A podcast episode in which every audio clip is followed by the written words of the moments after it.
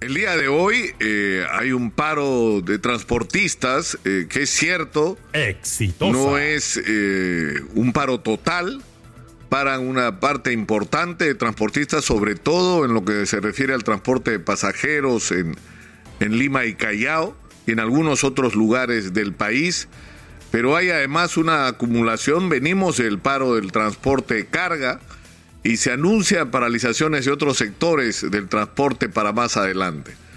Y es verdad que esto eh, no es una responsabilidad del gobierno, como dicen los voceros del gobierno, es decir, no es el gobierno el que ha creado la situación eh, que nos ha llevado a esta situación límite para los transportistas. Eh, el problema es que la responsabilidad del gobierno es resolver los problemas. Es decir, no, no nos basta con que el gobierno diga, esta situación no la creamos nosotros. Bueno, pero si tú llegas al gobierno es para resolver los problemas que crearon otros. Por eso te ofreces como alternativa para conducir los destinos de un país. Y acá hay una combinación de varios factores. Uno evidentemente tiene que ver con la crisis mundial, esto que nos está afectando a nosotros, es decir, la subida brutal del precio de los combustibles está afectando al planeta entero. Eso es cierto.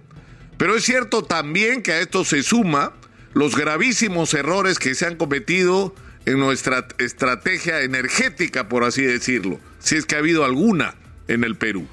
Es decir, en determinado momento optamos por invertir 6 mil millones de dólares en remodelar una refinería que, por la información que hemos recibido de los especialistas, es el proyecto más caro que se ha visto en muchísimo tiempo.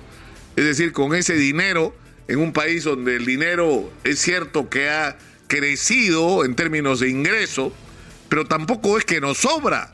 Entonces tenemos que priorizar el uso de ese dinero y no ha tenido eh, un criterio de perspectiva de largo plazo el ser conscientes de que por un lado tenemos gas natural que podríamos utilizar, pero decidimos invertir el dinero en una refinería de petróleo que no tenemos.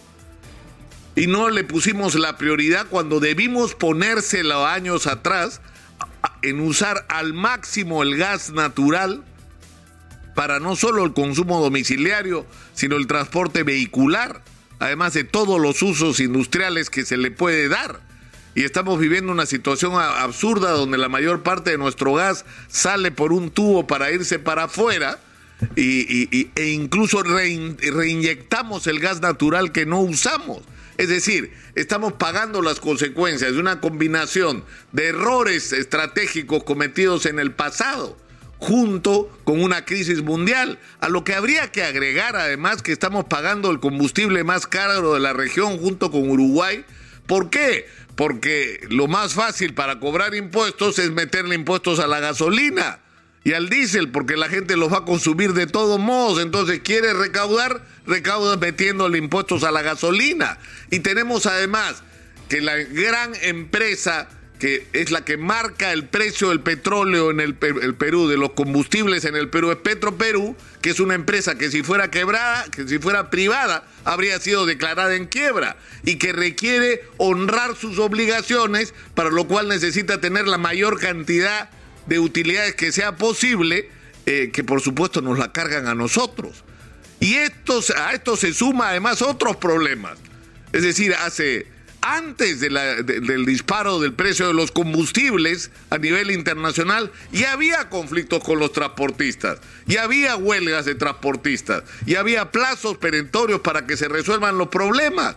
¿Por qué? Porque los transportistas tienen diversas dificultades que va desde un sistema de peajes absolutamente antitécnico, eh, pasando por los problemas financieros que los transportistas tienen, como todos los otros sectores de la micro, pequeña y mediana empresa.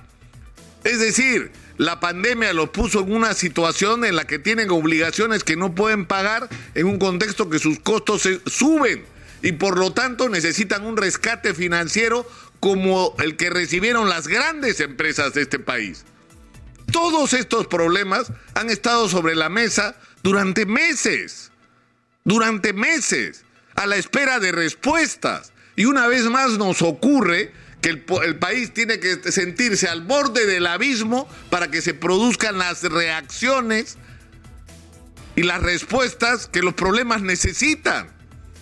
Y esto tampoco es nuevo.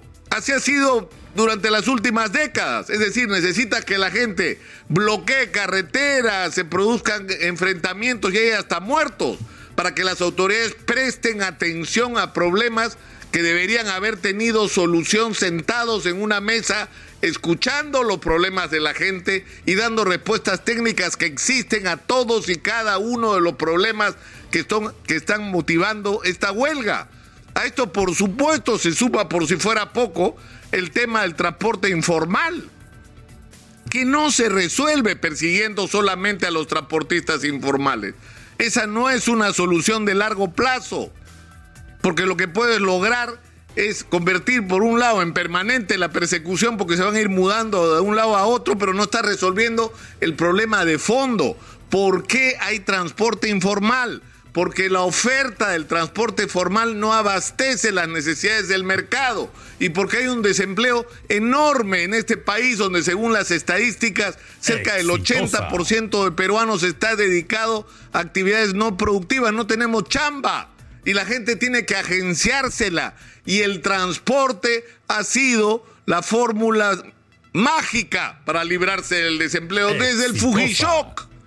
Desde el Fujishock, cuando la gente se quedó sin chamba, ¿qué le decían? Chapa tu combi, pon tu combi, importa tu carro de coarea, no me importa dónde esté el timón, decía el exministro Boloña, si a la derecha, en el medio o en el techo, con tal de que camine y lleve pasajeros.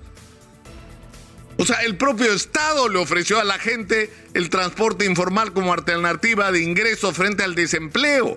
Entonces tenemos que dar una salida de fondo. Por supuesto, una parte de los transportistas que hoy se consideran informales van a poder ser incorporados a la actividad formal, pero otros no. Porque vamos a necesitar ofrecerle otras fuentes de empleo para la gente, pero para eso necesitamos tener un destino cierto como país, proyectos como país, cómo vamos a usar el dinero que entre de actividades tan importantes para, como la minería para desarrollar sectores de la, economía que le den chamba eh, decente a las personas y que éstas no tengan que vivir de manera desesperada en actividades que son consideradas en este momento ilegales como la venta ambulatoria o el transporte informal y vivir con la angustia de ser perseguidos permanentemente por hacer algo tan elemental como buscar algo para llevar de comer a sus casas. Es decir, es cierto, lo que está pasando no es una responsabilidad del gobierno, pero lo que sí es una responsabilidad del gobierno es no haberse sentado en una mesa oportunamente y darle soluciones a estos problemas con tiempo, porque la cabeza del ministro estaba seguramente en otros lados o haciendo negocios como sospecha la fiscalía o protegiéndose las investigaciones como estuvo ocurriendo en los últimos días de su permanencia, me refiero a Juan Silva.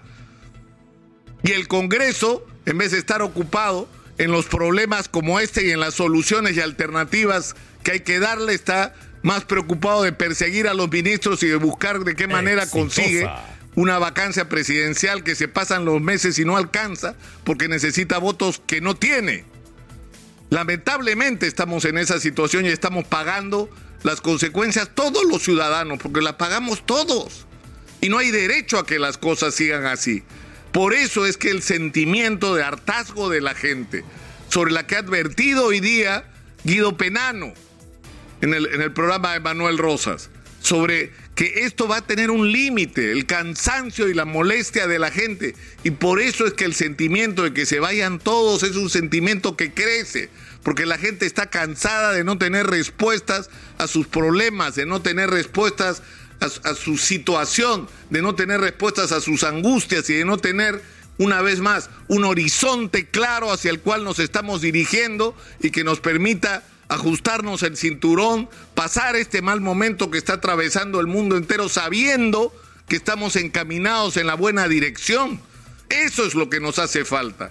Y por eso se generaliza tanto ese sentimiento de que se vayan todos, que yo creo que es un sentimiento que va a crecer mucho en el país en las próximas semanas y meses, sobre todo si no se tiene la respuesta que uno debería esperar del gobierno y del Congreso, pero que difícilmente, mirando las cosas como están, parece posible.